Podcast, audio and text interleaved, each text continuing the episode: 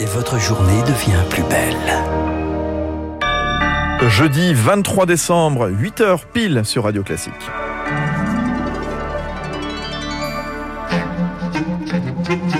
La matinale de Radio Classique avec Fabrice Lundy.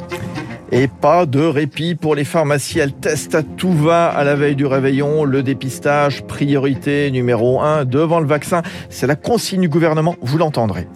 C'est peut-être la bonne nouvelle de Noël. Omicron provoquerait moins d'hospitalisation que le variant Delta, tendance observée entre autres au Royaume-Uni. Et puis, on l'a aperçu récemment dans la Vienne ou encore dans les Yvelines, le loup. Le loup recolonise la France.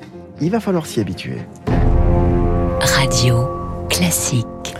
Lucille Bréau qui présente, qui prépare ce journal de 8 heures. Alors devant les pharmacies, sur les trottoirs, on l'a tous vu, les files d'attente s'allongent pour se faire Un test avant la bûche, un écouvillon avant le réveillon. Les Français défilent devant les officines depuis quelques jours avant les retrouvailles en famille. Les autotests sont presque introuvables. Les créneaux pour un antigénique se font rares. Chaque semaine, 6 à 7 millions de tests sont réalisés d'après le ministère de la Santé. Mardi, il a reçu les pharmaciens pour monter encore en puissance à Nuo. Le gouvernement a donné une consigne aux pharmaciens. À partir d'aujourd'hui, priorité aux tests, quitte à mettre de côté les rendez-vous de vaccination. Philippe Bessé est président de la Fédération des syndicats pharmaceutiques de France. Il faudra les vaccins après Noël. On peut arriver à battre ce record de 650 000 tests antigéniques par jour pour permettre au maximum de la population d'être testée. Mais sur le terrain, la nouvelle passe mal. Béatrice Cléras est pharmacienne, présidente de l'Union des syndicats d'officine dans les Hauts-de-Seine.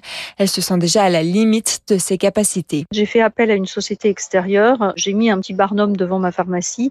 On a quelqu'un qui vient, qui prélève, et nous ensuite on saisit le résultat sur la plateforme. S'il faut augmenter et faire venir deux préleveurs, on fera venir deux préleveurs, mais ça devient très tendu. D'autant que les équipes se réduisent dans les officines. Il y a des confrères qui sont en difficulté parce qu'il y a effectivement les vacances. Il y a aussi des confrères qui ont des équipes qui sont touchées par euh, la Covid, donc en arrêt maladie. C'est vrai que ça met en difficulté euh, l'officine et que ça désorganise le quotidien. Alors malgré la demande du gouvernement d'ouvrir le dimanche. Seules 1000 pharmacies devraient pouvoir le faire ce dimanche 26 décembre sur les 21 000 officines de France. Les précisions d'Annuo, plus de 84 000 nouveaux cas ont été détectés rien qu'hier, du jamais vu depuis novembre 2020.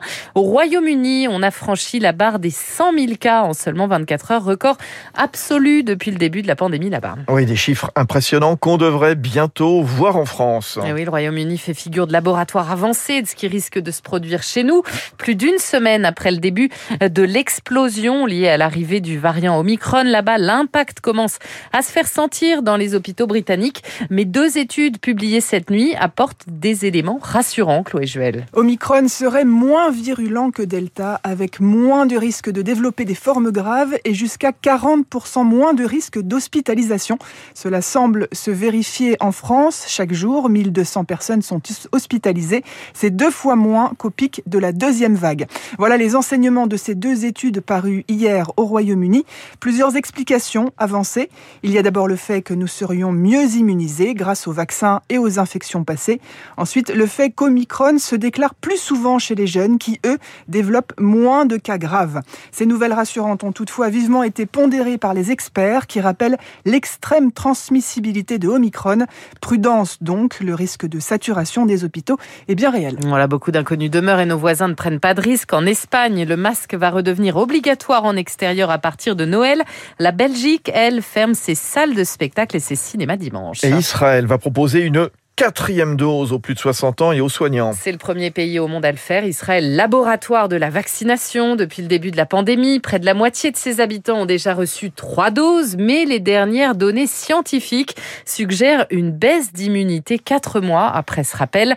Cyril Cohen dirige le laboratoire d'immunothérapie de l'université Bar-Ilan à côté de Tel Aviv on commence à voir une montée des contaminations chez les gens qui ont eu trois doses, surtout ceux qui ont été vaccinés au départ, c'est-à-dire les plus de 60 ans. Pour le Delta, ça avait commencé pareil après les deuxièmes doses. On ne pense pas que des mesures de restriction vont pouvoir euh, stopper la propagation de l'Omicron. Malheureusement, on ne peut pas attendre un vaccin mis à jour. Euh, ça ne devrait arriver que ce printemps. Il est évident que ça sera déjà trop tard. Je pense qu'à un moment ou à un autre, il sera possible qu'en Europe aussi, on administre une quatrième dose comme en Israël. Des propos recueillis par Rémi Pfister. Aucun pays ne pourra sortir de la pandémie à coup de doses de rappel, avertit tout de même l'Organisation mondiale de la santé. Pour elle, cela détourne les doses disponibles vers des pays qui ont déjà des taux de vaccination très élevés. 8h05 sur Radio Classique. On continue le journal avec vous, Lucille Bréau. Vladimir Poutine face à la presse aujourd'hui. Oui, sa conférence de presse marathon annuelle pour le président russe. Son message sera particulièrement scruté cette année car les mécontentements de la population grandissent en Russie. Économie en déclin, hausse des prix de la consommation et un point de crispation pas des moindres. Les Russes sont très réticents face aux mesures sanitaires. Anna Colin-Lebedev est spécialiste des sociétés post-soviétiques à l'Université Paris-Nanterre. On a connu un nombre très impressionnant de protestations en province, dans différentes villes de Russie, contre l'installation bah, de contrôles sanitaires. Euh, là, la réaction a été extrêmement vive de la part de Russes qui, généralement, sont plutôt, disons, euh, loyaux à l'égard du, pouvoir. Aujourd'hui, le pouvoir politique russe a très, très peur de l'impact que pourrait avoir ce mécontentement parce qu'il ne touche justement pas les couches traditionnelles des opposants au pouvoir, mais plutôt les personnes pour lesquelles le, Kremlin n'avait pas d'inquiétude jusqu'à maintenant.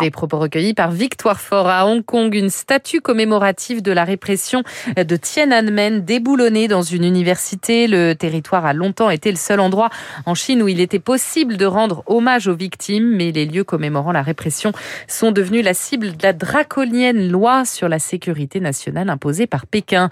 En Birmanie, les sauveteurs commencent à repêcher des corps dans un lac du nord du pays. Des dizaines de mineurs de jade sont toujours portés disparus après un glissement de terrain. Une troisième victime a été retrouvée tôt ce matin.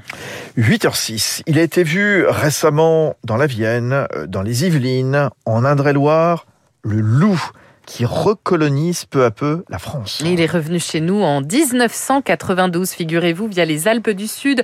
Et depuis, le loup gris a étendu son territoire, y compris donc désormais dans l'ouest et le nord du pays, Baptiste Gabory. C'était le 26 novembre dernier à Saint-Marc-la-Pile, petit village d'Indre-et-Loire. Au petit matin, un agriculteur aperçoit dans un champ un canidé. Il s'arrête, prend des photos et les envoie à l'OFB, l'Office français de la biodiversité, Franck Déré, de l'OFB en Indre-et-Loire la queue, les oreilles, euh, la, posture. Euh, quand on a vu les photos, l'apparence du canidé euh, photographié correspondait certainement à, à, un loup. Des inspecteurs de l'environnement sont envoyés sur place. Ils relèvent les empreintes, la piste et confirment qu'il s'agit bien d'un loup.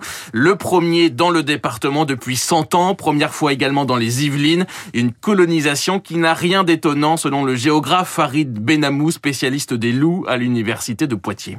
Quand euh, la meute est en surpopulation, eh bien, les jeunes ont tendance à partir. Et ces jeunes-là, ils peuvent faire plusieurs dizaines, plusieurs centaines, et on a même des records à, plus de 2000 km. Il y aurait aujourd'hui environ 620 loups en France, une population qui croît, et les loups solitaires se dispersent n'importe quel territoire français peut très bien voir surgir un loup. Parfois, il change de secteur ou parfois il reste un petit peu. Ça ne veut pas dire pour autant que l'espèce s'installe. Pas de meute donc encore en Indre-et-Loire ou en Île-de-France, mais il faut s'y préparer, notamment pour éviter de futurs conflits avec les éleveurs. 12 000 ovins sont tués chaque année dans des attaques de loups. Baptiste Gabory, n'ayons plus peur des loups et votre chronique 3 minutes pour la planète à retrouver comme tous les jours en podcast et sur radioclassique.fr. C'est tous les matins, j'aime beaucoup cette chronique à 7h moins 5. Merci Baptiste, merci Lucille Bréau. Il est 8h08, très bonne matinée sur Radio Classique. Dans un instant, l'édito politique avec Guillaume Tabar.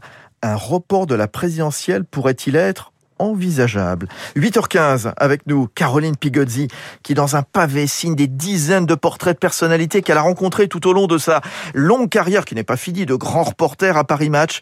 Pourquoi eux? Ils ont fait notre époque.